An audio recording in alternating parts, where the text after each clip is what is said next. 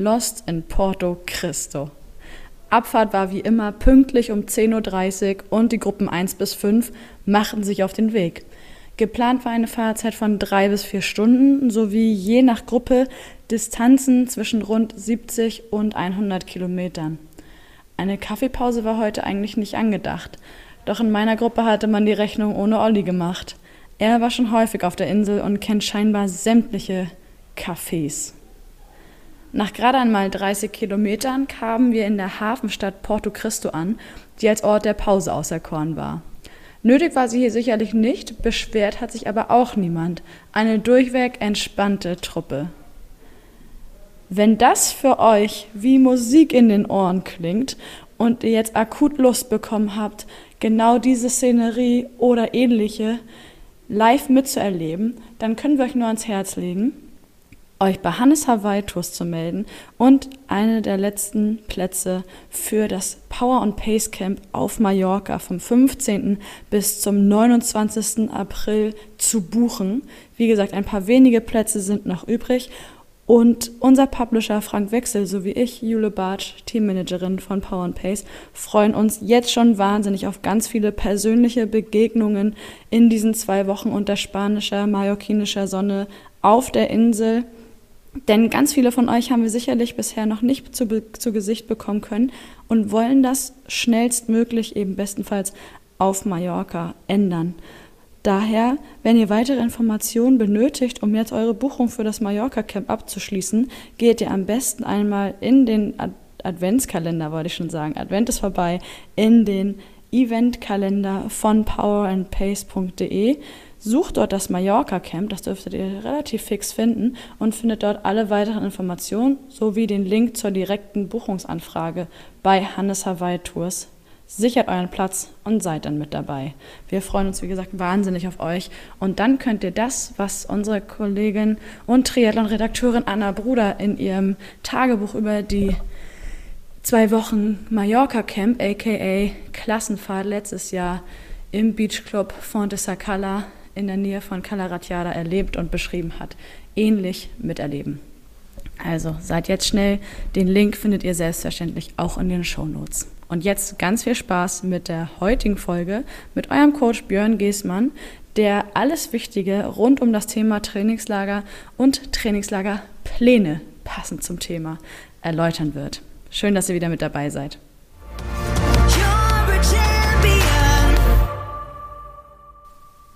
Herzlich willkommen zurück zu einer neuen Podcast-Episode von Power und Pace Triathlon Training.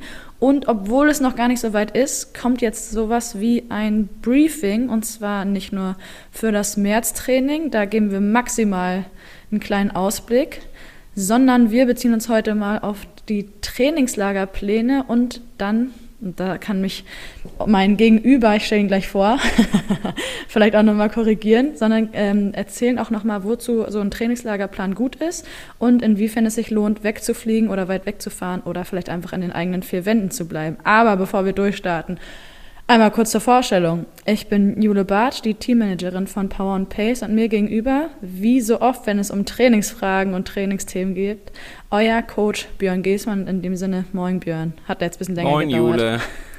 Und moin an alle da draußen. Grüß euch. Ich freue mich auf äh, Trainingslager und Trainingslager-Specials ähm, in Form von Plänen oder selber Reisen und so weiter und so fort. Der, das Frühling, der Frühjahr, nee, wie sagt man, der Frühling steht vor der Tür. So wollte ich sagen. Äh, das ist ja, immer ein gutes Zeichen, wenn die ersten Reisen geplant werden. Definitiv. Und ich meine, also wir können ja zumindest für Hamburg und Umgebung sprechen. Das Schiedwetter draußen macht auf jeden Fall Lust auf Sonne und zumindest mal auf warme Gedanken. Vielleicht schaffen wir das mit der heutigen Folge irgendwie am Rande noch. Ja. Das, das, das, das klappt schon. Das äh, kriegen wir hin. Wir haben jetzt, äh, wenn wir hier quasi aufzeichnen bzw. senden, ja Anfang Februar. Von daher ähm, ein Ende ist in Sicht. Toi, toi, toi. Und damit würde ich sagen, verlieren wir keine weitere Zeit. Die Trainingslagerpläne sind seit kurzem online. Jetzt folgt eben das Briefing dazu. Und ihr habt sicherlich schon feststellen können, dass es nicht nur einen Plan gibt pro Trainingskategorie, sondern ihr habt einen 5, 8 und 12 Tage Plan zur Auswahl. Und damit übergebe ich direkt an dich, Björn. Warum unterscheidest du und was hat es mit all dem auf sich? Genau, wir machen erstmal am Anfang einmal direkt das ganze Organisatorische. Das ist ja dann doch immer wichtig, das auch in den eigenen Plan zu integrieren, wenn man es denn möchte natürlich. Ähm, vielleicht einfach mal erstmal, ich sag mal vorsichtig, ganz grob zur Unterscheidung. Ähm, natürlich ist bei dem achttägigen und bei dem zwölftägigen Trainingslager-Special ist sicherlich im Hinterkopf, dass das Ganze irgendwie ähm, draußen bei gutem Wetter mit Sonne und Co. stattfindet, was man an den Umfängen sicherlich erkennen mag. Ähm, heißt natürlich nicht, dass man das nicht wie auch ein Feiertagsspecial zum Beispiel irgendwie auch indoor machen kann. Das ist auf jeden Fall möglich. Ich will damit nur klar sagen, dass ähm, da natürlich auch entsprechende Umfänge drin sind, die äh, deutlich über das hinausgehen, was man ansonsten so im Alltag irgendwie im Trainingsplan stehen hat. Also man kann immer so ganz, ganz grob sagen, dass der Umfang in etwa so Richtung Faktor 2, 2,5, äh, je nachdem, welche Woche man da jetzt gerade nimmt, ähm, beinhaltet. Und ähm, gleichzeitig habe ich auch gedacht beim Schreiben des 8- und 12-tägigen Trainingslager-Specials, dass es mir eben auch sehr wichtig ist, das Ganze über einen kürzeren Zeitraum zu haben, nämlich fünf Tage, ähm, also fünf Tage Training. Immer wenn ich von fünf, acht oder zwölf Tagen spreche, dann reden wir immer von reinen Trainingstagen. Also da ist auch keine Anreise und keine Abreise mit dabei, sondern es sind, wie gesagt, reine Trainingstage. Und ähm, genau, die fünf Tage fand ich dahingehend gut, als dass es ja auch gewisse Momente gibt jetzt im Frühjahr. Also wir inkludieren ja jetzt nicht nur Leute, die irgendwie ins Trainingslager fliegen, sondern das soll natürlich auch gerne an alle gerichtet sein, die ein Trainingslager zu Hause machen. Und da ist ja möglicherweise die Wahrscheinlichkeit größer, dass man das einfach mal über fünf Tage einstreuen kann, als jetzt gerade über zwölf Tage. Ähm, und man kann das natürlich auch in irgendeiner Form miteinander kombinieren. Also man kann auch als Beispiel irgendwie mit äh, Power and Pace nach Fuerte fliegen oder nach Mallorca fliegen und trotzdem noch irgendwie über Pfingsten zum Beispiel, wenn, wenn, wenn Feiertage anstehen, auch ein fünftägiges Trainingslager-Special nochmal unterbringen. Also das ist natürlich in jeglicher Form möglich. Es gibt die drei verschiedenen Trainingslager-Special für jede der Kategorien, die ähm, genau, die da halt auch schon höhere Trainingsumfänge haben, also für den Allrounder, den Champion, den Qualifier und den Finisher. Und eine technische Handhabung direkt vorweg, damit man weiß, wie man damit umzugehen hat. Ähm, wundert euch bitte nicht, dass das 5, 8 und 12-tägige Trainingslager-Special nicht 5, 8 und 12 Tage lang ist, sondern ähm, die sind immer mit einem gewissen Puffer vorher und nachher, also bei 8 und 12 Tagen eben auch mit Anreise, Abreisetage.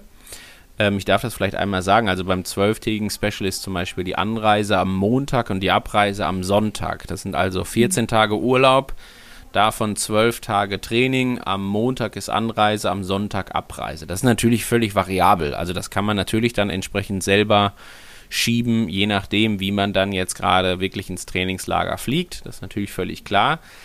Ähm, hinzu kommt dann, dass nicht nur An- und Abreise bedacht sind, sondern halt auch entsprechend, und das ist mir persönlich immer sehr, sehr wichtig, die Vor- und Nachbereitung eines Trainingslagers. Ähm, das, ähm, damit ist gemeint, dass eines der wichtigsten Sachen bei einem Trainingslager finde ich immer, dass man da bestmöglich ausgeruht hinfährt. Also es macht überhaupt keinen Sinn, da schon irgendwie halb durchgeraucht anzukommen und deswegen haben wir da vorher ähm, bei den Trainingslager-Specials auch ein je nach Trainingslagerzeit bestimmtes, äh, ja, ich sag mal, Vorbereitungsprogramm in irgendeiner Form. Also bei dem zwölftägigen Trainingslager-Special, ich bleibe nochmal bei dem Beispiel, ist das quasi eine ganze Woche die einen darauf vorbereitet, dass man dann, wenn man am Montag ins Trainingslager reist und am Dienstag damit beginnt, jetzt abstrahiert das bitte jeder auf sein entsprechendes, auf seinen entsprechenden Wochentag, wann er beginnen würde, je nach Reisebuchung. Also Power and Pace ist ja wahrscheinlich klassisch Samstag Anreise und demnach dann wahrscheinlich Sonntag Trainingsbeginn. Also man müsste genau. das eben einmal einen Tag nach vorne verschieben und dann entsprechend wäre die Abreise ja auch nicht mehr Sonntag, sondern Samstag. Aber das, wie gesagt, wäre eine Verschiebung von einem Tag, soweit so einfach. Ähm, und dieser Vorbereitungszeitraum, der dient halt einfach eben der Sicherstellung, dass man da sehr gut ausgeruht hinfliegt. Und deswegen ähm, ist das bei einem zwölftägigen Trainingslager ist der Zeitraum noch mal ein bisschen länger als bei einem achttägigen Trainingslager. Bei einem fünftägigen Trainingslager wird man feststellen, das ist also moderates Training vorher, ein Ruhetag wahrscheinlich, fünf Tage Training und ein bisschen Nachbereitung, aber jetzt nicht so, dass wir sagen, für fünf Tage Trainingslager äh, machen wir jetzt vorher eine Woche vor und dann nach eine Woche Nachbereitung. So ist es dann nicht. Also das verkürzt sich dann.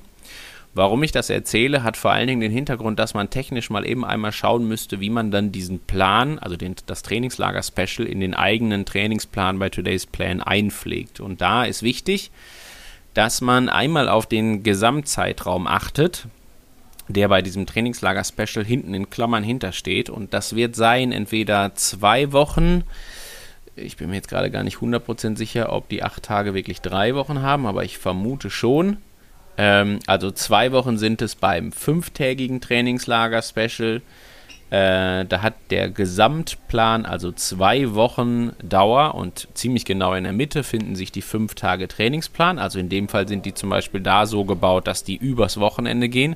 Ich glaube, die beginnen dann quasi am Freitag äh, und haben dann Trainingstage Freitag, Samstag, Sonntag, Montag, Dienstag. Also je nachdem, an welchen Feiertagen wir uns da befinden, könnte man das gegebenenfalls auch noch einen nach vorne ziehen, wenn man jetzt das Ganze zum Beispiel über Ostern oder über ja, Pfingsten wäre ja quasi, muss man sich eh entscheiden, ob man da jetzt äh, den Donnerstag quasi frei äh, macht oder den Dienstag. Das achttägige Trainingslager-Special geht über drei Wochen und das zwölftägige Trainingslager-Special geht über vier Wochen. Das heißt, man würde quasi diesen kompletten Zeitraum sich freiräumen, also das normale Training rausnehmen.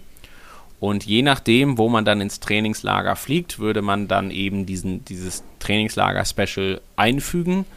Nur, dass ich es nochmal einmal ganz kurz erklärt habe. Das achttägige Trainingslager beginnt halt entsprechend dann am Ende von Woche 1, das zwölftägige direkt zu Beginn von Woche 2 und das fünftägige äh, ja, Mitte bis Ende von Woche 1, ähm, das als Orientierung. Das heißt, man würde das, ähm, das Special dann quasi einfügen, wenn ich jetzt am, ich mache jetzt irgendein sehr fiktives Beispiel, wenn ich am 12. März ins Trainingslager fliege und äh, ich mache da ein zwölftägiges Trainingslager, dann würde ich eben entsprechend in der Woche vorher die Woche schon komplett rausstreichen würde dann das Special einfügen in der Woche vorher, also bestenfalls nicht am 12., sondern halt entsprechend am 5. März.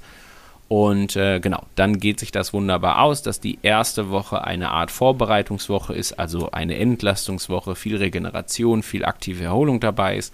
Dann Anreise folgt, zwölf Tage Training, Abreise und dann nochmal eine Woche Nachbereitung. Und danach kann man dann auch, egal bei welchem Plan, das bezieht sich auf das 5, 8 und 12-tägige, kann man auch ganz getrost mit dem normalen Training weitermachen. Da ist auch völlig egal, ob danach irgendeine hohe Belastungswoche folgt oder eine Ruhewoche folgt. Das kann man dann entsprechend äh, einfach genauso mitnehmen und kann sich da sicher sein, dass man dann auch in das normale Training halt entsprechend wieder gut ausgeruht und erholt auch nach dem Trainingslager startet. Das sind eigentlich gerade so die wichtigsten äh, ja, inhaltlichen Überschriften, sage ich mal, und technischen Umsetzungen, wenn man so möchte. Total gut. Das heißt, wenn du sagst, man nimmt dann die eine Woche vom normalen Trainingsplan raus, bevor man beispielsweise das zwölftägige Trainingslager dort einpflegt, bedeutet das ursprüngliche Training findet schon in Today's Plan statt. Also das habt ihr schon in den Kalender geladen, um euch dann diese einzelnen Einheiten rauszustreichen, weil alles andere ist unfassbar verwirrend. Ich denke mal, die Erfahrung durfte ich auch jeder schon mal machen, weil man plötzlich da irgendwie vier Einheiten am Tag hat, weil man einen Trainingslagerplan eingefügt hat und noch irgendwas draufkommt und auf einmal weiß man nicht mehr, was man noch trainieren soll. Also nur ganz kurz nochmal zur Reihenfolge. Bleiben wir bei deinem Beispiel mit März. Der Märzplan wird reingeladen startet, ich glaube, so viel dürfen wir schon verraten, am 27. Februar und geht bis Anfang April. Und dann guckt ihr eben, dass ihr alle Einheiten, je nachdem, welchen Trainingslagerplan ihr jetzt nehmt, ab 12. März rauslöscht, um dann euer Trainingslager-Special installieren zu können. Ab 5. März wäre es dann. Wenn es das 12-tägige ist, ah, ja, äh, dann genau, 12. nimmst du die Woche Start. vorher ja. mit, dann würdest du am 12. fliegen, ähm, und ab dem 5., also ich weiß jetzt nicht, dass jetzt alle Angaben sind hier gerade nicht auf den Montag äh, normiert, das darf ich einmal direkt sagen, aber hast du völlig recht. Also wenn wir jetzt, wir müssen dazu sagen, das März-Training hat in digitaler Form fünf Wochen Training, machen wir es mhm. mal so. Und die lade ich mir als allererstes rein. Dann habe ich meinen Trainingsplan beginnend am 27. Februar für die nächsten fünf Wochen. Wenn ich in Woche drei ein Trainingslager mache, dann würde ich schon Woche 2 auch noch mit rauslöschen und ich lösche dann Woche 2 raus, Woche 3 raus und je nachdem, wie lange dann mein Trainingslager geht, wenn ich das über 12 Tage mache, dann würde ich halt entsprechend äh, von Woche 2, 3, 4 und 5 alles rauslöschen und einmal den Trainingslagerplan einstreuen, weil das wären dann auch vier Wochen, nämlich eine Woche Vorbereitung, zwei Wochen Trainingslager inklusive zwölf Trainingstage. Also ich will noch dazu sagen, das sind dann nicht zwölf Tage Training, da kommen auch Ruhetage natürlich drin vor, aber ne, ich zähle jetzt mal den, den Ruhetag auch mit zum Training und nicht zur An- und Abreise eine Woche Nachbereitung und dann ist man wieder, äh, hat man den März absolviert und kann dann das April-Training direkt äh, im Anschluss an die vier Wochen des Trainingslager-Specials einfügen. Perfekt. Ich würde genau. Äh, gerne mal auf die An- und Abreisetage ganz kurz zu sprechen kommen, weil du auch in den letzten Jahren da immer ganz wichtige Hinweise gegeben hast. Jetzt wundern sich einige vielleicht, warum sie sich, ähm, wenn sie sich für das zwölf Tage Trainingslager-Special entscheiden, an An- oder Abreisetag kein Training vorfinden, wovon ich mal ausgehe weil die ja eben nicht mit berücksichtigt werden bei der Zählung. Was hat es damit an sich? Warum kann ich nicht beispielsweise anreisen, jetzt zumindest zu unseren, auf unsere Pläne bezogen, und da, wie man so schön sagt, einen Shakeout-Run machen oder mal ein bisschen einrollen oder ähnliches? Also grundsätzlich spricht da nichts dagegen, da am Anreisetag irgendwie auch ein bisschen sich zu bewegen. Das finde ich manchmal auch, ehrlich gesagt, gerade nach so, je nachdem, wie lange man auch unterwegs ist, halte ich das durchaus für eine gute Idee. Mhm. Ähm, ganz entscheidend wichtig ist aber die Unterscheidung zwischen Bewegen und Trainieren. Ne? Also ähm, da jetzt, wenn man dann angekommen ist, das Rad aufzubauen und mal eine lockere anderthalbstündige Installationsfahrt zum nächsten Café zu machen, also in quasi 45 Minuten zum Café zu fahren, Cappuccino zu trinken und wieder zurückzufahren, ähm, das finde ich ist total fein und das kann man sehr gerne machen und das würde ich dann jetzt nicht unbedingt als Training bezeichnen, sondern da checkt man natürlich das Material, da rollt man sich ein bisschen ein, da kriegt man den Flug aus den Beinen das macht für mich alles Sinn. Ähm, realistischerweise muss man aber auch immer sagen, wenn dann jetzt Anreise nicht gerade morgens um 6, 7 Uhr, 8 Uhr ist, dann komme ich auf den Kanaren auch frühestens irgendwie um 12, 13 Uhr an, bis ich im Hotel bin, alles ausgepackt habe, was gegessen habe, das Rad aufgebaut habe und so weiter und so fort. Dann ist es auch mal schnell 3 oder 4 Uhr. Und äh, dann lohnt es jetzt nicht mehr, da in irgendeiner Form noch eine dreistündige Trainingseinheit anzuschließen. Ne? Also das würde ich dann nicht machen, sondern da würde ich mich ganz entspannt darauf konzentrieren, was die nächsten Tage folgt. Dazu gehört aber bitte, um das auch einmal so rum zu sagen, ähm, natürlich schon, dass man den Anreisetag auch direkt nutzt, um das Material einmal gecheckt zu haben. Also bitte nicht nächsten Morgen um 10 Uhr dann erstmalig bei der Gruppenausfahrt stehen und feststellen, dass man vorne einen Platten hat, äh, hinten die Schaltung noch klackert bis zum geht nicht mehr und man die Bremse gar nicht festgezogen hat.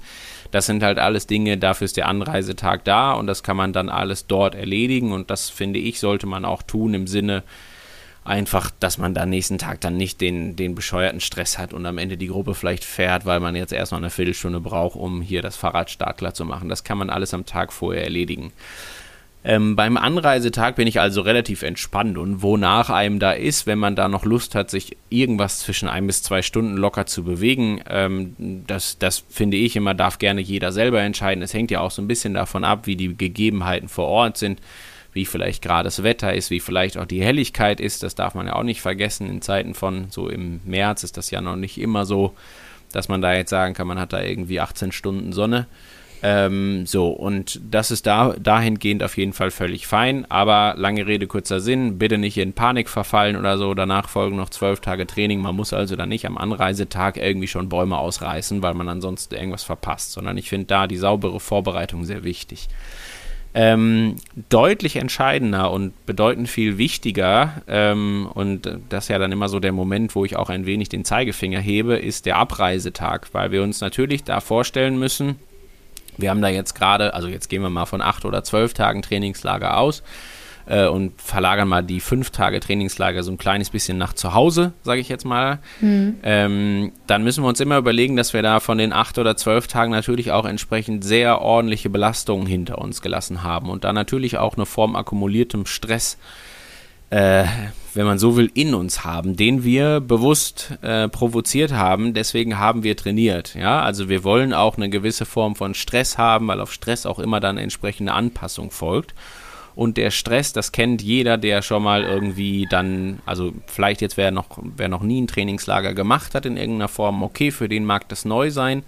Aber jeder, der schon mal in irgendeiner Form dann von, ja, sinngemäß heute auf morgen die eigentlichen Umfänge ja dann doch irgendwie, ich sag jetzt mal grob verdoppelt hat, der weiß, ähm, wie es einem dann irgendwie auch am dritten, vierten, fünften Tag geht, geschweige denn an Tag 8, 9, 10, 11, 12. Und ähm, der Abreisetag ist dann immer so, dass man sich da ja sicher sein kann, äh, dass man da durchaus schon in irgendeiner Form auch, ja, müde ist, sich genug Stress angehäuft hat und damit mit Stress meine ich jetzt nicht, bitte nicht falsch verstehen, ich meine jetzt nicht Stress im Sinne von, man muss sich hetzen, um rechtzeitig beim Essen zu sein und es nerven einen alle drum herum, weil irgendwie man die ganze Zeit auf die Uhr gucken muss, sondern mit Stress, um es mal einmal sauber auch zu sagen, meine ich vor allen Dingen sowas wie oxidativen Stress, den wir provozieren, wenn wir trainieren ähm, der auch nicht gerade äh, kleiner wird, weil wir uns irgendwo natürlich in Gefilden befinden, wo die Sonneneinstrahlung halt entsprechend hoch ist, auch ein Grund für oxidativen Stress am Ende.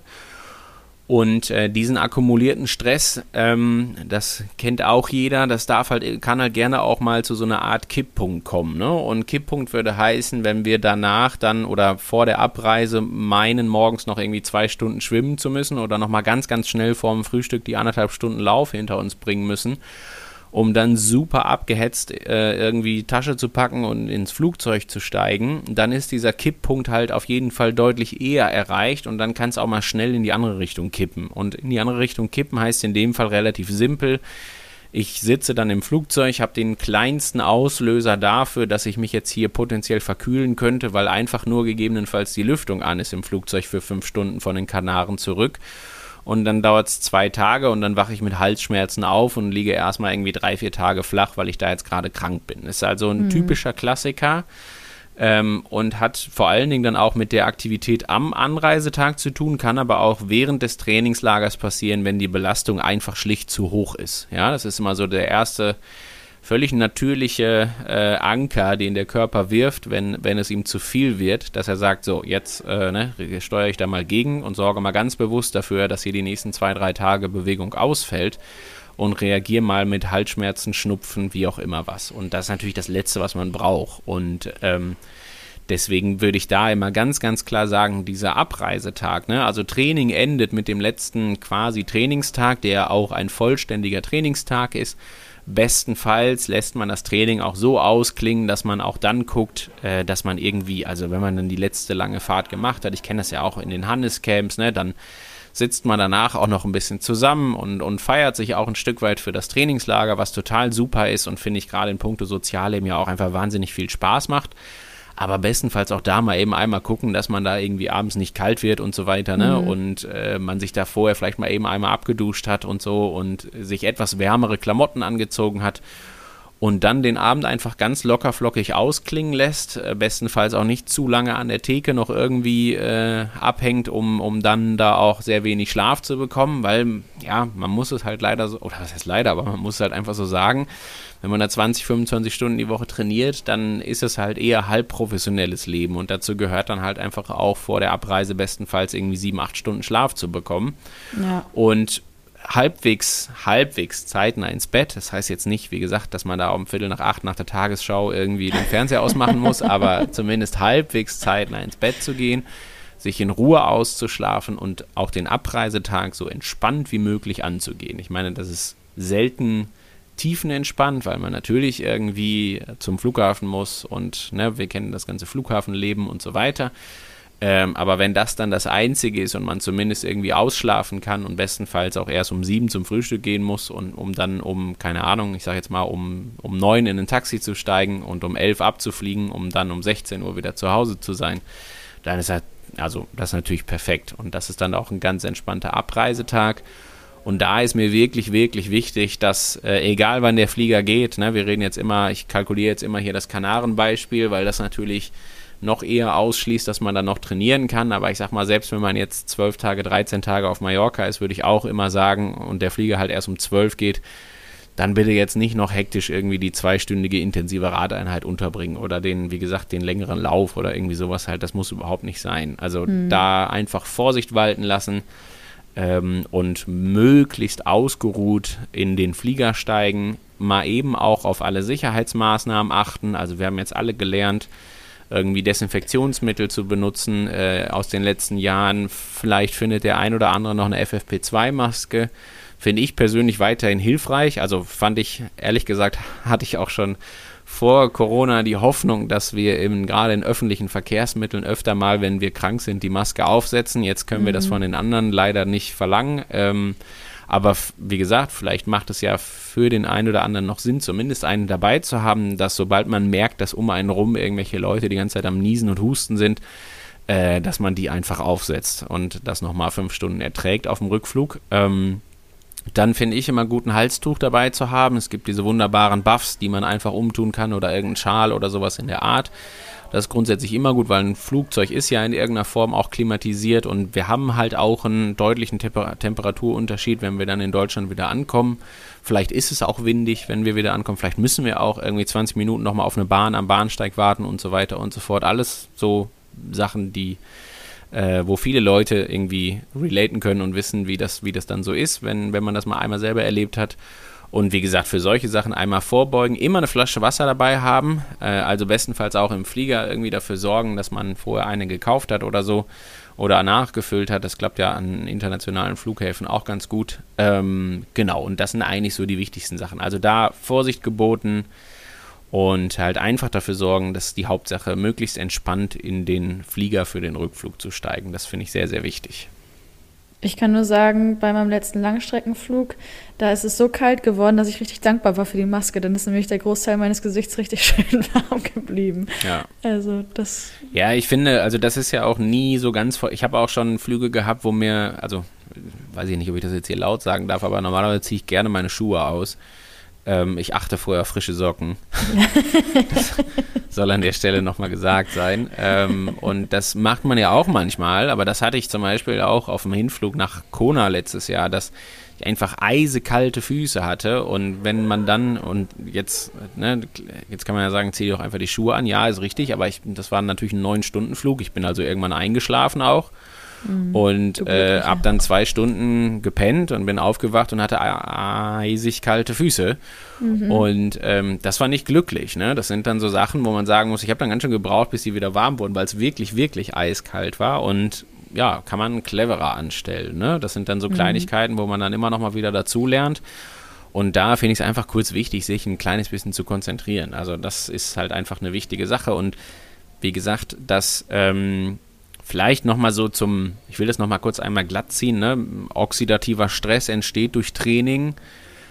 Äh, umso eher ist dann natürlich eine Form von Regeneration, auch entsprechend gute Ernährung zum Beispiel, was ja im Trainingslager auch leicht ist. Ne? Also dann nehme ich am letzten Trainingstag, esse ich genauso gutes Essen am Buffet, wie ich das die Tage vorher auch gemacht habe. Da hat man ja alle Möglichkeiten. Also das ist ja, ja heutzutage wirklich überhaupt kein Problem und für den nächsten Tag dann einfach, wie gesagt, auch gucken, dass irgendwie man gut mit Flüssigkeit versorgt ist, dass man hin und wieder ein bisschen was gegessen hat. Vielleicht nimmt man sich auch was zu essen mit ins Flugzeug, dass man dann da nicht irgendwie fünf, sechs, sieben Stunden irgendwie ohne Mahlzeit unterwegs ist, weil der Hunger sicherlich noch gut da sein wird von den Tagen vorher.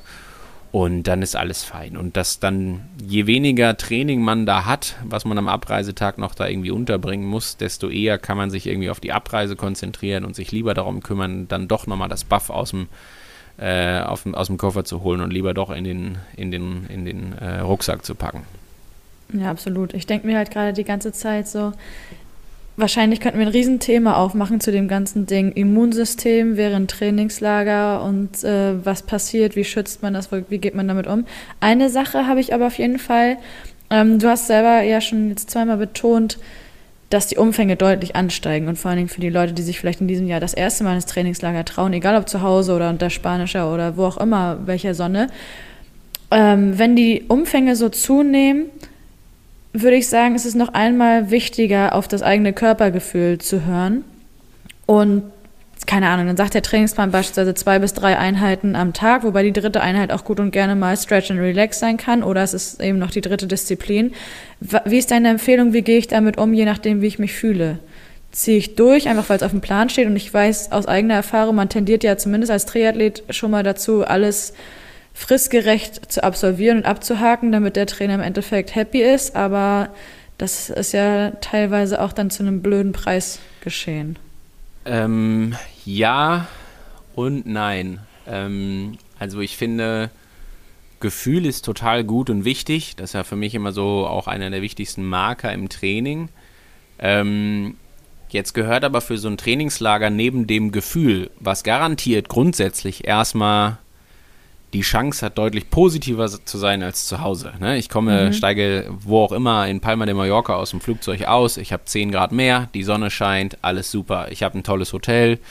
Es gibt hier gleich gutes Essen, ich treffe nette Leute. Also die Wahrscheinlichkeit, dass mein Gefühl auf jeden Fall erstmal grundsätzlich positiv oder positiver ist als noch bei äh, 8 Grad und Nieselregen, als ich in, äh, bei, am Helmut Schmidt Airport losgeflogen bin, mhm. würde ich sagen, alles klar, das kann ich nachvollziehen. Ähm, und das ist auch irgendwie normal. Und jetzt gehört halt hinzu, neben dem positiven Gefühl, welches ich super finde, dass man auch eine gewisse Sachlichkeit an den Tag legt und sich immer auch ein Stück weit vor Augen führt, dass dieses Trainingslager vielleicht auch acht Tage lang ist oder gar zwölf Tage lang ist. Das heißt, nicht der erste und der zweite Tag gewinnt, im Sinne von, man muss da alles einmal abgerissen haben und natürlich am zweiten Tag schon Sakalobra hoch und runter gefahren sein. Jetzt machen wir heute mal kurz jetzt in Mallorca, nachdem wir eben Kanaren hatten.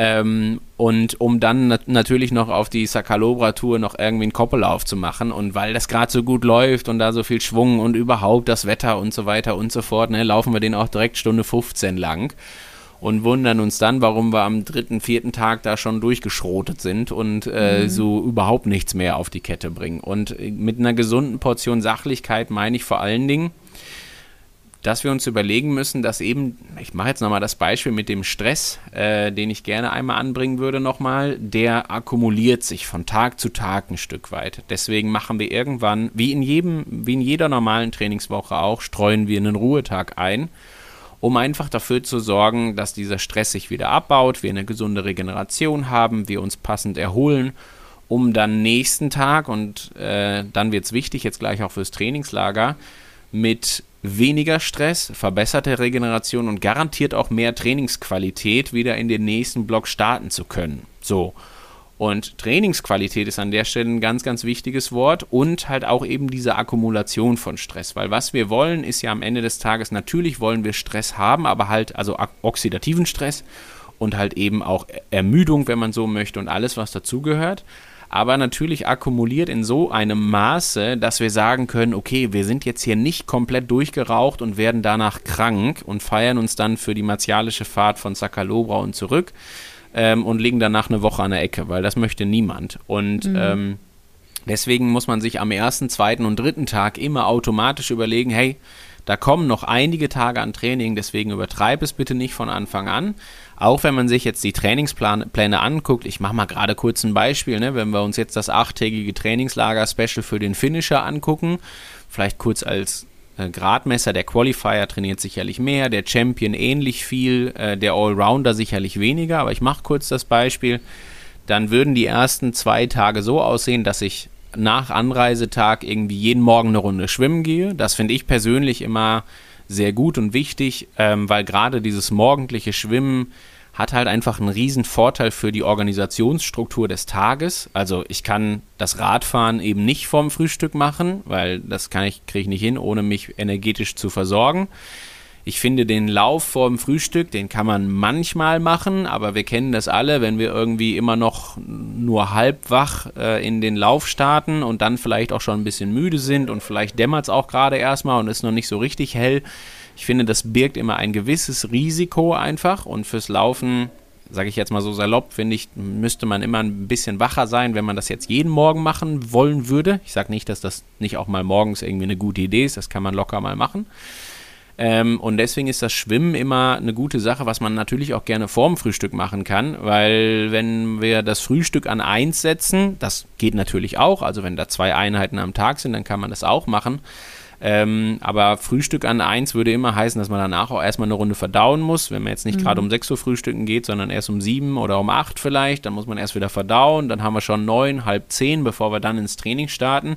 Und wenn wir dann wirklich Tage haben, wo wir drei Einheiten unterbringen wollen und die Radeinheit vielleicht vier Stunden lang ist, ja, das geht sich nicht aus. Ne? Da kann man sich direkt sicher sein. Deswegen bin ich immer ein großer Fan davon, morgens eine Runde zu schwimmen, äh, beziehungsweise das dann gegebenenfalls auch mit dem Laufen im Wechsel zu machen dann zu frühstücken, dann steht für gewöhnlich immer erst das Radfahren an, weil dafür brauche ich jetzt nicht die ganz große Verdauung. Ne? Für den Lauf brauche ich sicherlich oder sicherlich etwas mehr Zeit, um irgendwie das Frühstück entsprechend zu verdauen, vor allen Dingen vor dem Hintergrund, dass ich natürlich in einem Trainingslager auch kein kleines Frühstück nehme. Ich muss natürlich irgendwie auch den Energiebedarf decken, deswegen ist das halt auch eher ein umfangreiches Frühstück.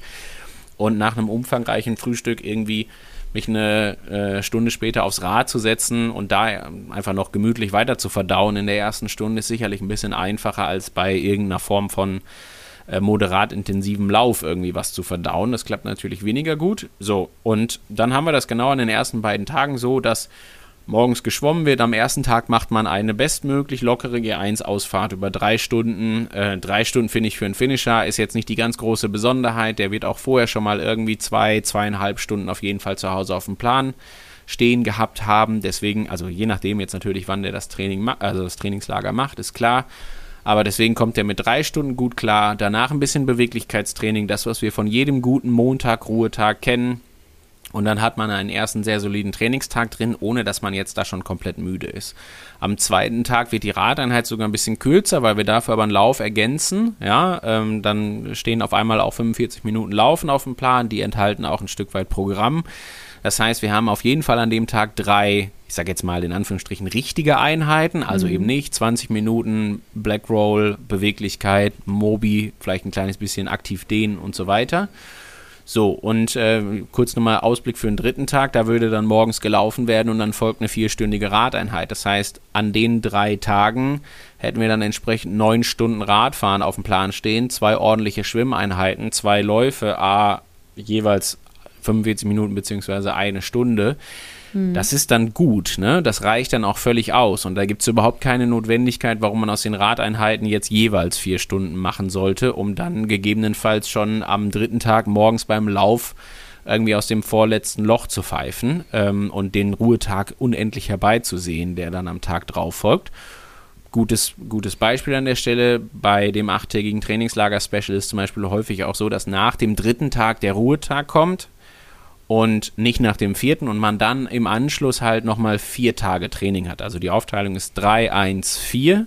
Mhm. Ja, drei Tage, weil das Reinkommen zumeist irgendwie meistens etwas schwieriger ist und dann vier Tage zum Abschluss, weil man dann aber auch weiß oder weil ich das auch so mir natürlich wünschen würde für die Power and Pacer, dass dann der Abreisetag wieder entspannt ist und man dann nicht versucht, noch irgendeinen Lauf unterzubringen. So, und deswegen Ganz entscheidend wichtig, wie gesagt, da immer darauf zu achten, dass dieser Stress sich gerne akkumuliert, die Ermüdung gerne auch immer, immer mehr wird. Also man darf dann auch gerne bei der, nach der Königsetappe, die dann an Tag 7 stattfindet und wenn dann noch Tag 8 folgt und man hat da in Anführungsstrichen nur noch eine dreieinhalbstündige Ausfahrt, dann darf man da gerne in puncto Intensität auch einfach nur noch das nehmen, was, was, was man da jetzt gerade noch imstande zu leisten ist. Und dann ist das auch völlig fein und richtig so. Und das kann dann jeder für sich selber ein bisschen steuern. Und ähm, genau, dann hat man da am Ende des Tages auf jeden Fall ein gutes Trainingslager drin und läuft nicht unbedingt Gefahr, dass dann äh, irgendwie der eben angesprochene äh, Kipppunkt beim, beim Stress bzw. bei der Ermüdung dann irgendwann in die, in die falsche Richtung abdriftet. Total gut. Du hast es eben gerade beiläufig erwähnt, dass es ganz danach, ähm, ganz darauf ankommt. Halleluja, ich komme nochmal rein. Es kommt ganz darauf an, wann dieses Trainingslager stattfindet. Also ich weiß, in der Community haben einige schon, als die Trainingslagerpläne gerade in der Mache waren, schon ganz ungeduldig gefragt, wann es dann soweit ist, weil sie jetzt eben Anfang, Mitte, Ende Februar ins Trainingslager starten, Lanzarote, hast du nicht gesehen? Einige aus der Community fliegen Anfang März, einige Mitte April und so weiter und so fort, und haben natürlich dann entsprechend viel Training und viele Umfänge und Intensitäten in den Knochen beziehungsweise können halt einfach darauf schon aufbauen. Was ist so deine Empfehlung? Bleiben wir natürlich bei unseren Trainingsplänen. Wir haben im Oktober offiziell angefangen. Wann ist es optimal, dieses Trainingslager einzupflegen? Und wann wäre jetzt, wenn wir bei unserem Datum 25. Juni 2023, unter anderem mit Challenge Rot, wenn wir darauf abzielen, wann wäre der späteste Zeitpunkt, nochmal ein 5, 8 oder 12-tägiges Trainingslager einzuschieben, um optimal vorbereitet zu sein? Vielleicht machen wir nochmal ähm, Und dann kann das jeder auch für sich so ein bisschen selber überlegen. Ähm, wenn wir nochmal gucken, was die großen Vorteile eines Trainingslagers sind, dann Unbedingt. werden 98 Prozent unserer Zuhörer vor allen Dingen an Training mit vermehrten Umfängen in der Sonne denken. Und das auch völlig zu Recht so. Jetzt streue ich aber sehr gerne noch den, die Möglichkeit ein, nicht nur mehr trainieren zu können, sondern vor allen Dingen auch weniger Alltagsbelastung zu haben. Und Ja. dann natürlich auch eher quasi wie ein Profi zu trainieren, der sich auf Training und Regeneration größtenteils konzentrieren sollte. Das klappt nicht immer, aber das ist nun mal halt einfach der große Vorteil, dass man zumindest mal nebenher keinen 20 bis 40 bis was auch immer was Job hat und vielleicht auch Alltag im Sinne von äh, der, ja, dem normalen Alltag von Wäsche waschen über Essen einkaufen und Essen zubereiten und so weiter und so fort natürlich auch ein Stück weit entfliehen kann. Und das finde ich ist ein ganz entscheidender Faktor. Deswegen ist ja vor allen Dingen auch immer so ein Stück weit die Frage, ist dieses Trainingslager ähm, jetzt einfach nur mehr Training oder ist das wirklich auch Urlaub? Und bestenfalls ist das natürlich miteinander kombiniert. Das wäre klasse. Mache kurz ein anderes Beispiel. Wir haben ja das Feiertags-Special auch gehabt und das ist für mich auch wie eine Art Trainingslager, ehrlich gesagt. Ne? Also das heißt zwar anders, aber theoretisch hätten wir da das achttägige Feiertags-Special so ungefähr auch achttägiges Trainingslager-Special nennen können, weil vom Prinzip her geht das ja in die gleiche Richtung. Und auch damals habe ich gesagt, hey, das Wichtigste ist mir aber, dass ihr jetzt nicht einfach denkt, okay, ich muss jetzt hier äh, nur etwas weniger arbeiten, deswegen kriege ich auch das Doppelte an Training irgendwie, was zu der Zeit sicherlich im Vergleich zu normalem Dezembertraining das Doppelte gewesen ist, kriege ich das unter. Sondern das Ziel ist natürlich auch, dass man bestenfalls mehr Erholung einstreut. Das heißt, nochmal ganz kurzes Beispiel als Fan des Mittagsschlafs. Ähm, wenn ich um 10 Uhr oder um 10.30 Uhr meine Radausfahrt beginne, und die dauert dann dreieinhalb, vier Stunden vielleicht sogar im Zweifelsfall. Dann bin ich um 14 Uhr wieder da, dann kann ich eine Kleinigkeit essen. Ähm, also eine Kleinigkeit, eine Trainingslager-Kleinigkeit. Ähm, äh, und dann kann ich mich vielleicht 14.30, 15 Uhr mal kurz für eine Stunde hinlegen. Dann haben wir 16 Uhr, wenn ich wieder wach werde. Dann trinke ich einen doppelten Espresso. Warte eine halbe, dreiviertel Stunde, bereite den Lauf gut vor und kann um 17 Uhr noch eine Runde laufen gehen und bin dann passend um 18.30, 19 Uhr beim Abendessen. Also traumhaft, ne? Also wirklich, wirklich ein hervorragender Tagesablauf aus Schwimmen, Essen, Radfahren, Essen, Schlafen, Mega. Laufen, Essen, Schlafen. Ähm, also wie es schöner eigentlich nicht sein könnte. Ja, und ich will das deswegen betonen, weil ich einfach auch finde, dass, ähm, dass man das in diese ganze Trainingslagerplanung so ein kleines bisschen mit einbeziehen darf. Also ähm, machen wir mal das Beispiel auch für jemanden, der gar nicht ins Trainingslager fliegt, sondern der das Ganze von zu Hause aus macht. Und auch das halte ich für eine super Möglichkeit. Und auch da, deswegen ist mir dieses fünftägige Trainingslager-Special auch so wichtig, ähm, weil ich einfach auch denke, dass man über eine gewisse Häufigkeit und Co., gerade bei Feiertagen etc. pp., es natürlich auch hinbekommen könnte, das Feiertags-Special zu machen. Man kann über Ostern vielleicht ein bisschen mehr trainieren, man kann über Pfingsten ein bisschen mehr trainieren. Wir haben hier Christi Himmelfahrt, manche haben frohen Leichnam, wie dem auch sei. Auch da bieten sich immer wieder Möglichkeiten. Der 1. Mai, ne, habe ich mich sehr gefreut, dass ich da äh, ruhig nochmal einen Montag nicht zu einem Ruhetag machen konnte, jetzt für 2023. Der ist auch auf dem Montag.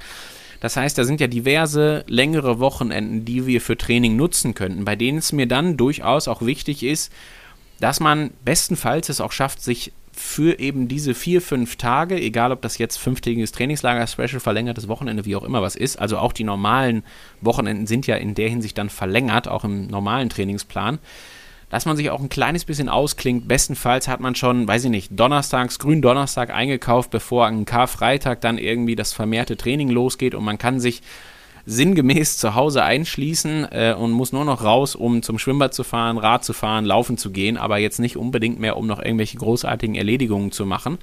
Und kann dann bestenfalls auch diesen Rhythmus gehen und vielleicht sogar auch dann sowas wie den Mittagsschlaf verinnerlichen, weil das ist ja irgendwie was, wo wir wissen, dass wenn ich jetzt versuche an vermeintlich Karfreitag, ne, wenn ich da jetzt jeden x-beliebigen Freitag für einsetze und ich möchte da die im Plan stehenden drei, dreieinhalb Stunden Training unterbringen, ja, wird kaum machbar sein, in Verbindung zu Alltag, Arbeit und Co. da auch dann noch irgendwie einen Mittagsschlaf äh, unterzubringen. Und ähm, das ist mir halt ganz wichtig, das vielleicht einfach vor dem Hintergrund nochmal zu betonen.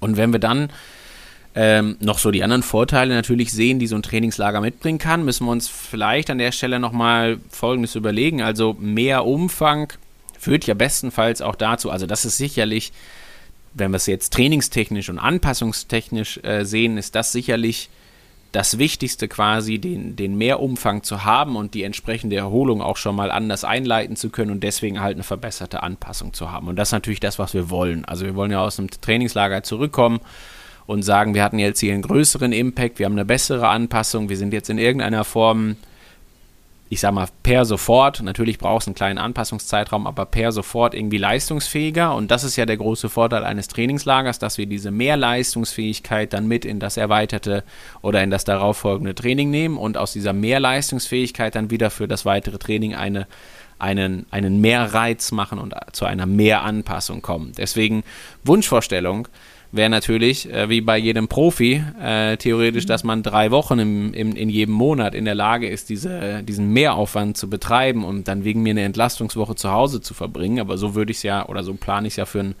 Profisportler. Natürlich immer so ein bisschen mit ein paar sozialen Faktoren, ob man jetzt wirklich sechsmal im Jahr auf den Kanaren sein will, das wage ich meistens zu bezweifeln. Aber das kriegt man ja dann entsprechend geplant. Und für einen Hobbysportler finde ich eigentlich so, ähm, ist natürlich immer die Frage, wie man es sich auch äh, leisten kann. Und damit meine ich jetzt gar nicht mal nur das Finanzielle, sondern damit meine ich auch das Zeitliche. Ist ja jetzt logisch, dass mhm. nicht jeder Amateursportler irgendwie äh, dreimal zwei Wochen im Jahr äh, zur Vorbereitung auf die Challenge Rot irgendwie in ein Trainingslager fliegen kann. Wenn ich die Wahl hätte, würde ich immer einen Zeitraum nehmen, wo ich danach bestmöglich von eben dieser Mehranpassung profitieren kann. Also ich würde nicht im November unbedingt in den Trainingslager fliegen, um dann den Dezember und Januar wieder viel auf der Rolle und so zu verbringen. Das halte ich auch motivational für schwieriger, mhm. ähm, sondern würde dann wahrscheinlich irgendwo eher ab, ab Ende Januar, vielleicht auch dann Mitte Februar, ne, da überhaupt erstmal die Überlegung beginnen, da vielleicht ein Trainingslager zu machen, sodass, wenn man dann wiederkommt, man bestenfalls auch vielleicht schon mal Glück hat, dass man hin und wieder mal zweistellige Temperaturen hat und so weiter und so fort. Ne? Oder dann halt entsprechend die Feiertage nutzen kann, wie Ostern jetzt als Beispiel, alles, was dazugehört. Also von daher, es gibt kein richtig oder falsch. Ähm, also zumindest nicht bei der Terminfindung. Am Ende des Tages kann man das natürlich auch locker noch irgendwo in den April reinmachen, weil auch da kann man jetzt wiederum sagen, hat es den großen Vorteil, dass man vorher mal wirklich drei, vier Monate gut trainiert hat, ne? wegen mir auch auf der Rolle oder wo auch immer, das ist ja völlig wurscht, aber dem, den Plan, dem Plan gut folgen konnte und dann zum Beispiel, das bringt den Vorteil eines Aprilcamps, auch mit einer besseren Leistungsfähigkeit schon in dieses Trainingslager fahren kann. Im Dezember oder im Januar bin ich natürlich noch eher etwas weiter unten äh, in puncto mhm. Leistungsfähigkeit, das heißt vielleicht äh, kann ich dann im Trainingslager auch nicht ganz die Umfänge fahren, wie ich sie gerne oder auch absolvieren, wie ich sie gerne absolvieren wollen würde. Das ist im April dann sicherlich ja was anderes. Dann könnte man sicherlich das Training auch ein bisschen spezialisieren und vielleicht noch mehr auf so Punkte eingehen wie, weiß ich nicht, die entsprechende Ernährung, die man danach mit ins äh, für die Wettkampfvorbereitung nimmt oder für den Wettkampf selber. Das hat natürlich dann den großen Vorteil, wenn ich das irgendwo im, im April zum Beispiel mache. Also auch das ist möglich. Deswegen lange Rede, kurzer Sinn, wie man es macht, ne? egal ob man jetzt fliegt oder nicht fliegt, egal ob man fünf Tage unterwegs ist oder zwölf ähm, oder dann auch völlig egal, wie man das miteinander kombiniert. Also man kann ja auch zwölf plus fünf plus fünf machen, weil man die Feiertage noch nutzt. Das ist natürlich am Ende jedem selber überlassen, aber ich finde es ganz entscheidend wichtig, dass man sich kurz einmal so auch ein Stückchen die Frage stellt, wenn ich jetzt ich sag mal, die Entscheidung zu einer Flugreise ist sicherlich nochmal eine andere, als wenn ich das jetzt einfach zu Hause mal einstreue. Das kann ich ja vielleicht auch spontan machen. Aber was ich gut finde, ist, das ein kleines bisschen zu planen. Also auch wenn ich es zu Hause mache, zumindest so zu planen, dass ich sagen kann, hey, ich gehe dieses Wochenende jetzt wirklich wie ein Trainingslager an. Ich verhalte mich mhm. wie im Trainingslager. Äh, ne? Klammer auf, Mittagsschlaf, Klammer zu. Und versuche da halt wirklich den Fokus auf Training und vor allen Dingen Erholung zu setzen. Und genau, ich meine, bei einer Flugreise ist eh klar, da wird man das halbwegs zeitig auch planen und buchen müssen, äh, logisch. Und das würde ich, finde ich ehrlich gesagt, auch von solchen Faktoren abhängig machen, wie wo würde ich denn gerne hinwollen, mit wem bin ich denn da. Vielleicht hat man die Frage, ob man die Familie mitnimmt, ja oder nein. Das sind natürlich alles so soziale Fragen alleine auch schon, die, die ich mir stellen würde, die ich persönlich für sehr wichtig erachte. Also nicht immer nur danach zu gehen, was jetzt gerade vom Zeitraum her wichtig ist, sondern auch gerne äh, nach eben den entsprechenden sozialen Faktoren zu gehen. Okay. Das heißt, ich weiß nicht, oder ist es mir durchgerutscht, wann wäre der späteste Zeitpunkt, wenn ich am 25.06. starte, das Trainingslager nochmal in Betracht zu ziehen? Das Das ist egal. Ich finde, ganz ehrlich, da finde ich auch, kann man äh, im, im Mai, kann man den 1. Mai nutzen, dann kann man, ich kann sie ja jetzt auswendig, Christi Himmelfahrt nutzen, dann kann man grünen Don, nee, wie, wie heißt das, Pfingstmontag nutzen, das ist am 29.05. Ja, genau. genau. Äh, Christi Himmelfahrt ist am 18.05. Ich kenne alle, äh, also glaube ich, plus minus jetzt gerade irgendwie einen Tag, aber ähm, ich finde, alleine der Mai ist ja ein fantastischer Trainingsmonat, also jetzt mal wirklich ehrlich und da da braucht es nicht mal unbedingt das, die, die, die Flugreise, sondern da, das kann man da locker flockig unterbringen. Und im Zweifelsfall, wenn man am 25.06. Äh, in Rot startet, als Beispiel, dann kann man auch noch ganz getrost irgendwie die ersten zwei Juniwochen zu einem Trainingslager machen oder zu einem Sommerurlaub mit, mit Training oder was auch immer was, um dann irgendwann in die Taper-Phase zu starten. Selbst das würde ich noch, also auch das kann man noch sehr sinnvoll verpacken.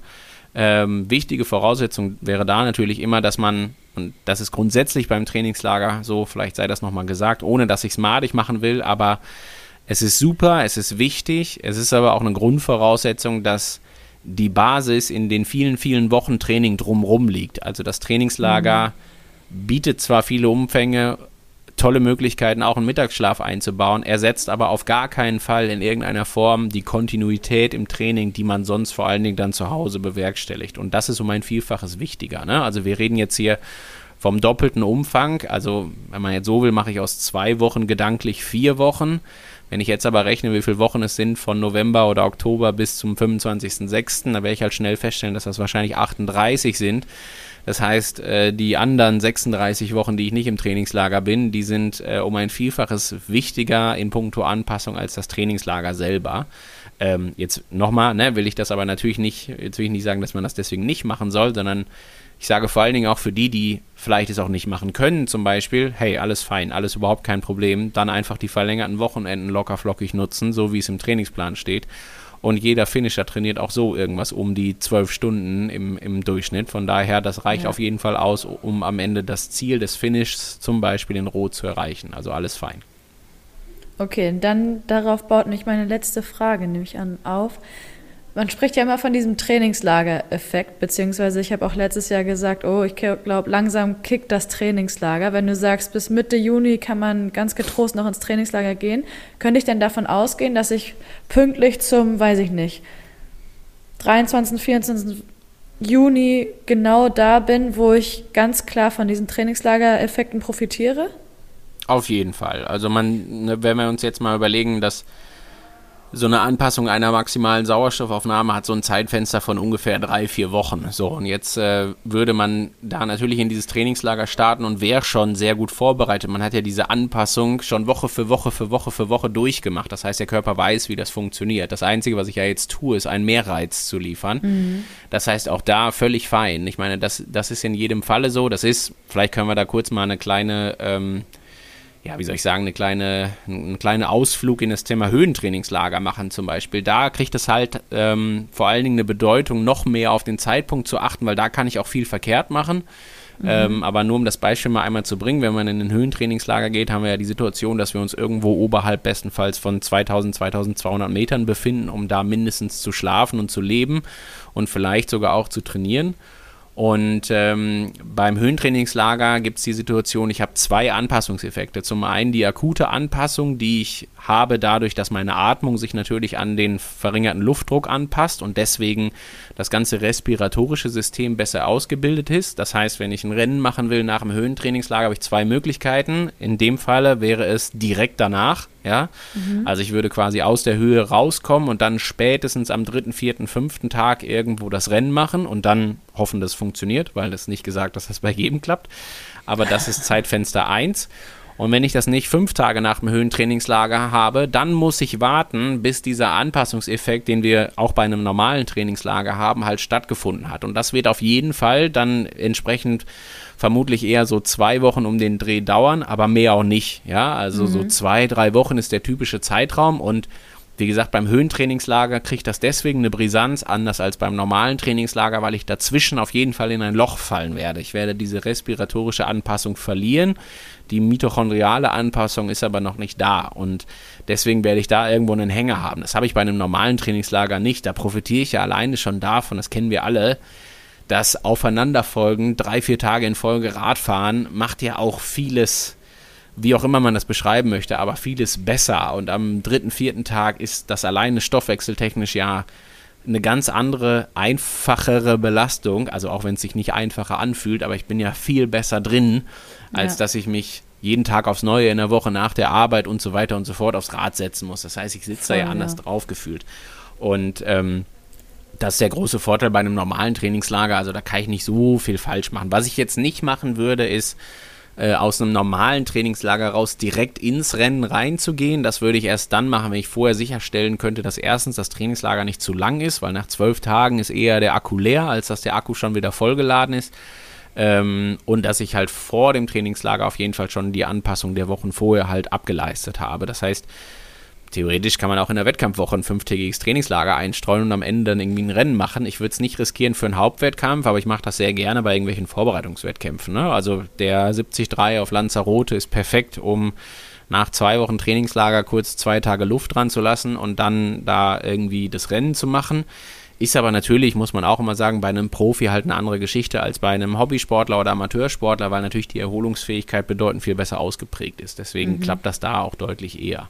Also von daher, ich finde, man kann da vom Zeitpunkt her nicht allzu viel falsch machen. Ähm, man muss sich nur im Klaren darüber sein, warum wähle ich jetzt gerade diesen Zeitpunkt, welche Vorteile hat das für mich selber und wie schaffe ich es halt auch dann die Vor- und äh, Nachbereitung entsprechend so zu halten, dass ich dann von dem Trainingslager natürlich möglichst viel Effekt mitnehme ins Rennen rein. Völlig egal, ob ich das Trainingslager dann im Januar mache und davon die nächsten Monate profitiere oder ob ich es Anfang Juni mache und dann eher von den akuteren Effekten auch profitiere.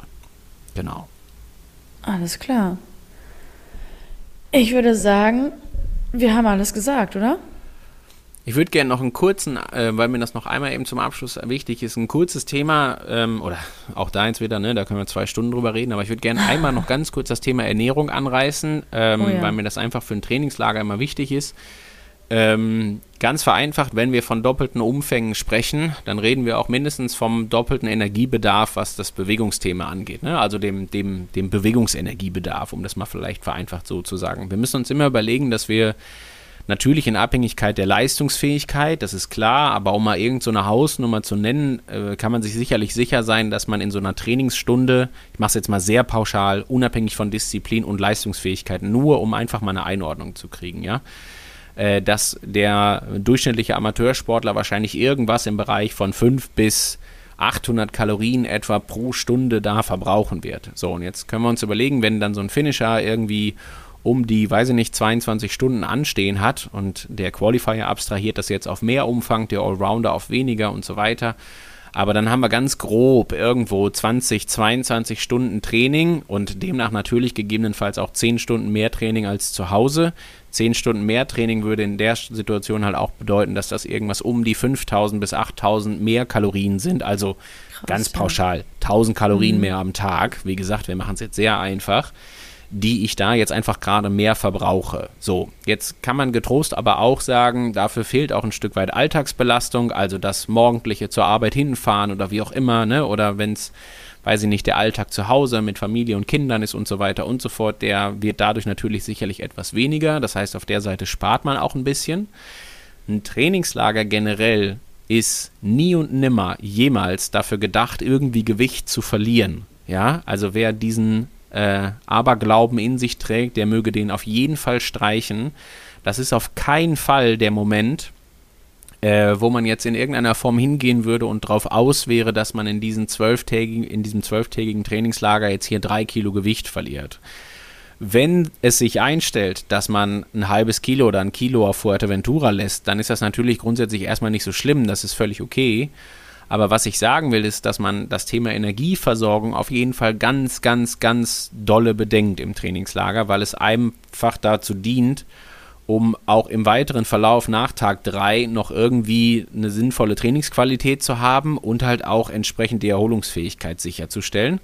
Und hinzu kommt natürlich, wenn wir jetzt kurz die Faktoren einmal ein bisschen weiter stricken, das Thema Immunsystem, welches wir damit stärken. Dafür brauchen mhm. wir eine gesunde Ernährung, als aber auch eine entsprechende Energiebereitstellung und äh, vor allen Dingen auch das Thema Hormonhaushalt. Also äh, wir sollten nicht in die Situation kommen, dass wir über Tage hinweg in irgendeinem Defizit leben. Äh, und deswegen ist halt auch Gewichtsverlust kein Thema. Ja, also Gewichtsverlust entsteht immer nur dann, wenn ich ernsthaft von einem Energiedefizit über mehrere Tage sprechen kann. Will ich auf keinen Fall im Trainingslager. Deswegen stelle ich sicher, dass ich den Energiebedarf immer decke. Gleichzeitig muss man leider aber auch sagen, sind diese 1000 Kalorien mehr am Tag nicht der Freifahrtschein, um abends nach dem vollwertigen Abendessen noch die vier Pancakes mit Nutella zu essen, weil gibt es überhaupt keine Rechtfertigung für. Ne? Wir trainieren da 20 Stunden und 22, nicht 42. Das ist also ein ganz großer Unterschied. Und deswegen will ich auch nochmal betonen, dass, äh, wie gesagt, das nicht der Freifahrtschein ist, um auf einmal anzufangen, sich schlecht mehr oder weniger in dem Falle zu ernähren und danach bestenfalls noch drei alkoholfreie Weizen sich reinzuschrauben oder sowas. Das ist auf keinen Fall im Sinne des Erfinders. Dafür ist der Energiebedarf dann bei weitem nicht so groß, als dass ich mir erlauben könnte, anzufangen, irgendwie hier, äh, weiß Gott, wie viele schlechte Kohlenhydrate mir noch reinstopfen zu können. Ja, also da auch ein Stück weit drauf achten. Ähm, und ansonsten vielleicht nochmal so von der Herangehensweise, das morgendliche Frühstück ist soweit so einfach, weil ne, bei den klassischen Buffets erhält man alles, was man braucht. Ähm, man kann sich da kohlenhydratreich ernähren, man kann auf diverse Proteine setzen. Wir kriegen an jedem Frühstücksbuffet auch irgendwie eine Form von Quark und, und so weiter und so fort. Alles, was da so äh, sinnvolle Proteine enthält. Ich bin immer ein großer Fan davon, von einem Frühstück, was ausgewogen ist. Also es müssen nicht nur Kohlenhydrate sein, sondern gesunde Proteine irgendwo im Frühstück zu haben, macht auch sehr viel Sinn. Deswegen spricht gegen eine Schüssel Müsli mit Quark, ein paar Früchte dabei und so weiter. Das vielleicht noch kombiniert mit irgendwie, weiß ich nicht, wegen mir Brot oder äh, dann vielleicht auch Ei und so weiter und so fort. Alles soweit mhm. so super. Ja, deswegen meine ich das mit ausgewogen. Ganz entscheidend wichtig ist auch, dass man unbedingt an die Verpflegung während der Einheiten denkt, vor allen Dingen natürlich beim Radfahren. Also wer denkt, Frühstück reicht und dann warte ich vier Stunden, bis ich dann irgendwie einen Snack nach dem Radfahren bekomme, das reicht dann in jedem Falle nicht, sondern da sollte ich definitiv dafür sorgen, dass ich halt während der Radeinheiten im Speziellen mich auch irgendwie so sinnvoll ernähre, dass ich nie die Gefahr laufe, dass da jetzt im Speziellen meine Kohlenhydratspeicher sich so sehr leeren, dass ich da irgendwie ab Stunde 2 den Durchhänger habe. Das ist an Tag 1 und 2 vielleicht noch nicht das ganz große Thema, aber mit Fortschreiten des Trainingslagers wird es immer schwieriger, diese Kohlenhydratspeicher wirklich auch zu füllen. Und deswegen da auf jeden Fall auch ein Auge drauf haben, dass man das auch während der Einheiten macht. Ganz entscheidend wichtig dann, dass man im Speziellen nach der langen Radeinfahrt, äh, Radausfahrt irgendwie dafür sorgt, dass man danach in jedem Fall einen Snack bekommt. Also ähm, dieses klassische Halbpensionsprinzip ist natürlich cool. Ne? Ich habe Frühstück und Abendessen, aber da fehlt eine Mahlzeit, die mindestens ein Snack sein sollte. Und das mhm. ist die, die ich in jedem Falle esse nach dem Radfahren. Und die hat jetzt ja im Speziellen den gleichen Grund wie wie das, wie das Ernähren während der Radeinheit zum Beispiel auch, als dass ich sicherlich die Qualität der nachfolgenden Einheit nochmal sichern will. Wenn ich da nochmal eine Stunde Laufen auf dem Plan stehen habe oder vielleicht länger, dann muss ich einfach für eine entsprechende Energieversorgung sorgen. Deswegen gerne den, das Mittagessen, den Snack, wie auch immer das, man das jetzt gerade nennen will. Im Idealfall ähm, kriegt man das im Hotel bereitgestellt. Wenn dem nicht so ist, geht man bitte nebenan in den Supermarkt und kauft sich mindestens irgendeine Form von Quark und Müsli oder sowas in der Art. Ne? Obst, Gemüse, alles, was man vielleicht auch auf dem Zimmer zubereiten kann, ohne da jetzt den Kochlöffel zu schwingen. Und dieser Snack darf durchaus auch ein kleines bisschen umfangreicher sein, ja, weil der ist schon wichtig. Ähm, alleine auch deswegen, weil das Abendessen, also es darf dann nicht so sein, dass man irgendwie mit unendlichem Hunger zum Abendessen geht, und sich dann den Wanst vollschlägt, weil das natürlich auch dann in puncto Schlafqualität häufig irgendwie auch so ein paar Defizite mit sich bringt. Ne? Also es kennt jeder, wenn man dann abends irgendwie da die dreieinhalbtausend Kalorien jetzt sich gerade am Stück reingeschaufelt hat, mit noch einem Nachtisch hinterher und so weiter und es gab vielleicht auch irgendwas Fettiges oder wie auch immer, das ist dann nicht unbedingt äh, zuträglich fürs, fürs spätere Schlafen. Deswegen da so ein kleines bisschen drauf achten, dass man da zumindest nicht mit Hunger hingeht zum Abendessen. Das finde ich immer, also nicht mit übermäßigem Hunger, mit gesundem mhm. Appetit. Mhm. Das ist was anderes, das meine ich gerade nicht. Aber jetzt nicht mit diesem extremen Hungerast, den man sich dann gegebenenfalls über den Tag angehäuft hat. So, und Abendessen, gleiches Spiel, schön ausgewogen. Ne? Auch da ist es nicht nötig, irgendwie da zu jeder Mahlzeit Carboloading zu betreiben. Äh, es reicht dann völlig aus, wenn man sich ausgewogen ernährt und ein Auge auf die Kohlenhydrate hat. Also abends gerne ein bisschen Reis, ein paar Nudeln, was auch immer, ne? viel Gemüse und so weiter. Vorher immer auf jeden Fall sehr gerne einmal an der Salatbar entlang und alles mitnehmen, was ich da so kriegen kann. Sehr gerne auch die guten Sachen. Mittlerweile kriegt man ja auch, weiß ich nicht, von Kichererbsen über, hasse nicht gesehen, Bulgur und so weiter und so fort. Also viele, viele tolle Sachen. Äh, das immer gerne dann einmal mitnehmen an der Stelle. Genau. Und das sei einfach zum Thema Trainingslager noch gesagt. Also auch da liegt die Wahrheit in der Mitte. Ne? Es ist weder eine Möglichkeit, um Gewicht zu verlieren, das sollte nicht dafür genutzt werden, noch eine, ein Freifahrtschein für die vier Pancakes mit Nutella, sondern wie gesagt, eben die Weisheit irgendwo in der Mitte und dann einfach nur darauf achten, dass man sich gesund ernährt. Wenn es um, um das einmal anzusprechen, um irgendeine Form von Supplemente geht, dann sehe ich als am ehesten eine sinnvolle Möglichkeit, sich einen Recovery Shake mitzunehmen, der aus Proteinen und Kohlenhydraten besteht. Ja, also nicht nur Proteine, sondern eben beides. Und den quasi äh, zum, zum Snack um 15, 16, 17 Uhr, wann auch immer der sein mag, äh, hinzuzufügen. Also dass man da einfach zum einen den Kohlenhydrathaushalt sicherstellt und zum anderen gerne auch schon ein paar Proteine äh, zur Snacktime zuführt, hat auch immer den ganz großen Vorteil, dass der Blutzuckerspiegel nicht unbedingt Achterbahn fährt und ich dann zum Abendessen wieder den großen Heißhunger habe. Deswegen gerne mhm. ein bisschen das Glucagon anregen ähm, und halt ein paar Proteine irgendwo in einem Recovery Shake haben. Genau, also das nur als grober Abriss zum Thema Ernährung.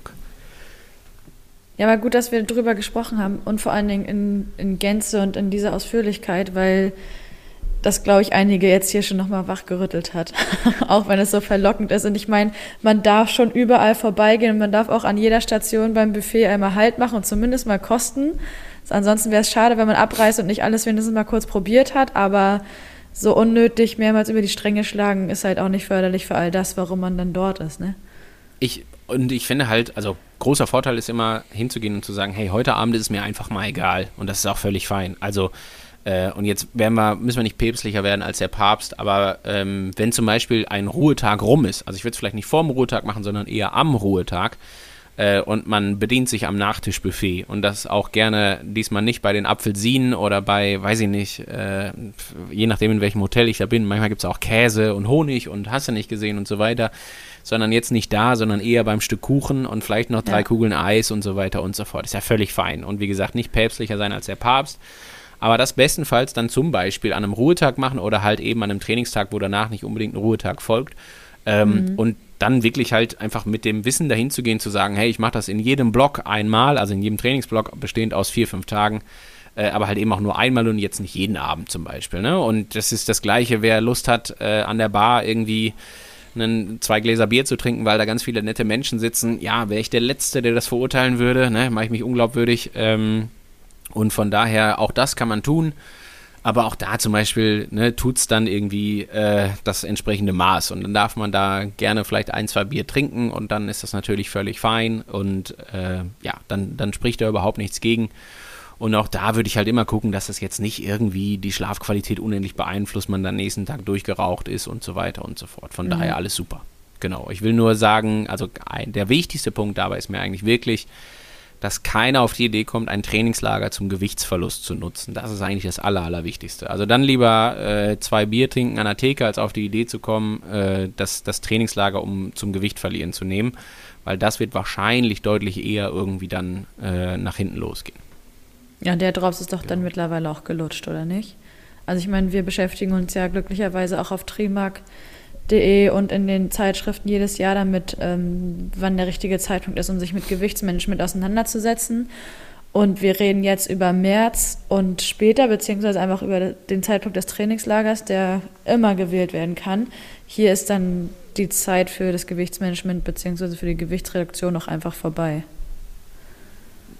In der Theorie ist das auf jeden Fall so. Ja, ja gut, na klar. Und also finde ich auch fein. Also ist natürlich total okay und wenn man jetzt Gewichtsmanagement im Januar, Dezember noch nicht irgendwie optimiert hat, dann ist es auch nicht schlimm. Äh, aber dann bitte erst nach dem Trainingslager damit beginnen. Ja. Ähm, ne? Sondern, also und nicht unbedingt vorher. Genau. So zwei Wochen vor Rot. Soll ich nochmal auf Wettkampfgewicht bringen in zwei Wochen?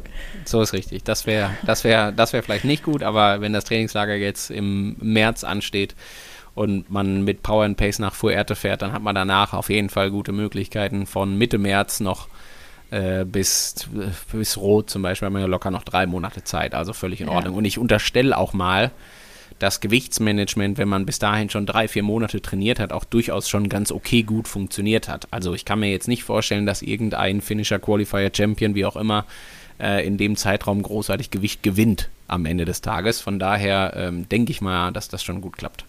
Ja. Super. Super. Haben, bist du jetzt der Meinung, wir haben über alles gesprochen? Ja, ich glaube, jetzt haben wir alles durch. Also wir, es ist, es Trainingslager kann immer, ne, wir können jetzt noch über die Handhabung diverser Gadgets reden, äh, wie man mit dem Powermeter umgeht, warum man Energie als äh, Trainingssteuerungsmöglichkeit nutzen könnte und so weiter und so fort. Aber wir wollen das jetzt nicht. Wir haben die wichtigsten Sachen geklärt. Technischerseits ist alles klar. Ich verweise an der Stelle auf die Printausgabe. Auch da stehen eine Menge Dinge zum Trainingslager nochmal drin. Das haben wir ja alles, oder das habe ich ja mit Anna auch schon mal aufbereitet. Ja. Und ähm, genau, schaut da nochmal rein. Ansonsten, glaube ich, wird man wahrscheinlich auf powerandpace.de auf jeden Fall auch immer irgendwas finden an Beiträgen, die man sich dazu anschauen kann. Und ich glaube, dann hat man genug damit zu tun.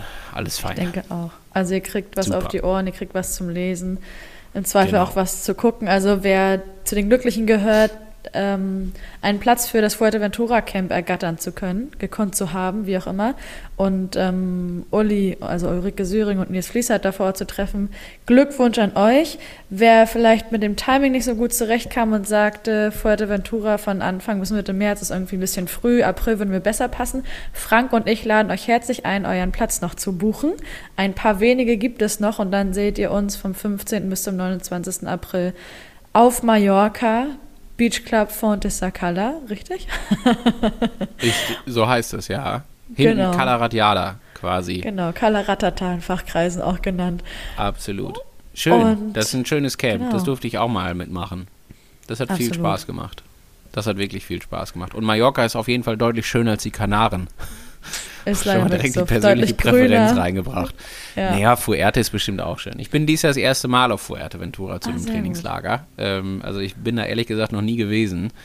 Ähm, und ich, auch wenn ich meine latente Abneigung den Kanaren gegenüber nicht immer verbergen kann, ähm, aber ich sag's vielleicht mal andersrum, ich finde auf jeden Fall Mallorca schöner, weil Mallorca einfach ganz wunderbar ist zum Trainieren. Deswegen kann ich es nur jedem stimmt. empfehlen, da mitzumachen. Und äh, so wie ich das bisher immer kannte, die Trainingslager, hat man auch am Ende des Tages eine Menge von Mallorca gesehen. Also man kennt äh, teilweise die Wege bis hinten in die Berge hinein und ist schon Ja. mal Klosterlück hochgefahren und so weiter und so fort. Also wirklich, ähm, ja, sehr schöne, eine sehr schöne äh, Möglichkeit, äh, um Mallorca ein wenig kennenzulernen und durch Das das. Orangental zu fahren, Oh wer es ja, auch noch nicht gehört schön. hat. Fand ich super. Ja, all das Ja. und viel mehr Mitte bis Ende April beziehungsweise Anfang bis Mitte März. Und wenn ihr einen kleinen Vorgeschmack haben möchtet, dann könnt ihr mal auf tri-mark.de gucken beziehungsweise in die Events in unserem Eventkalender für dies diesjährige Fuerte und Mallorca Camp, weil da haben wir euch die Berichterstattung von Anna als Tagebuch der Klassenfahrt aus dem Camp des letzten Jahres von Mallorca, genauso wie den Vlog von Frank verlinkt über Fuerteventura und da könnt ihr mal so einen Eindruck bekommen, wie es eventuell auch laufen kann. So, Björn, jetzt haben wir es. Super. Vielen Dank. Danke fürs Zuhören, alle da draußen. Die Trainingspläne findet ihr auf powerandpace.de. Die potenzielle Genau. Mallorca-Reise bucht man über Hannes wahrscheinlich selber, ne? Über Hannes Havaitus. Genau. Aber auch der Link Sehr ist da gut. im Event. Also wir verlinken euch das Hast hier alles nochmal in den Shownotes. Kurze Wege und dann feuerfrei. Wir freuen uns auf euch. So ist Vielen es. Dank dir, Alles Björn. Gute. Bis dann. Tschüss. Macht's gut. Tschüss. Sweat in your eye, pain in your bones, hunger in your gut, got that fire in your soul,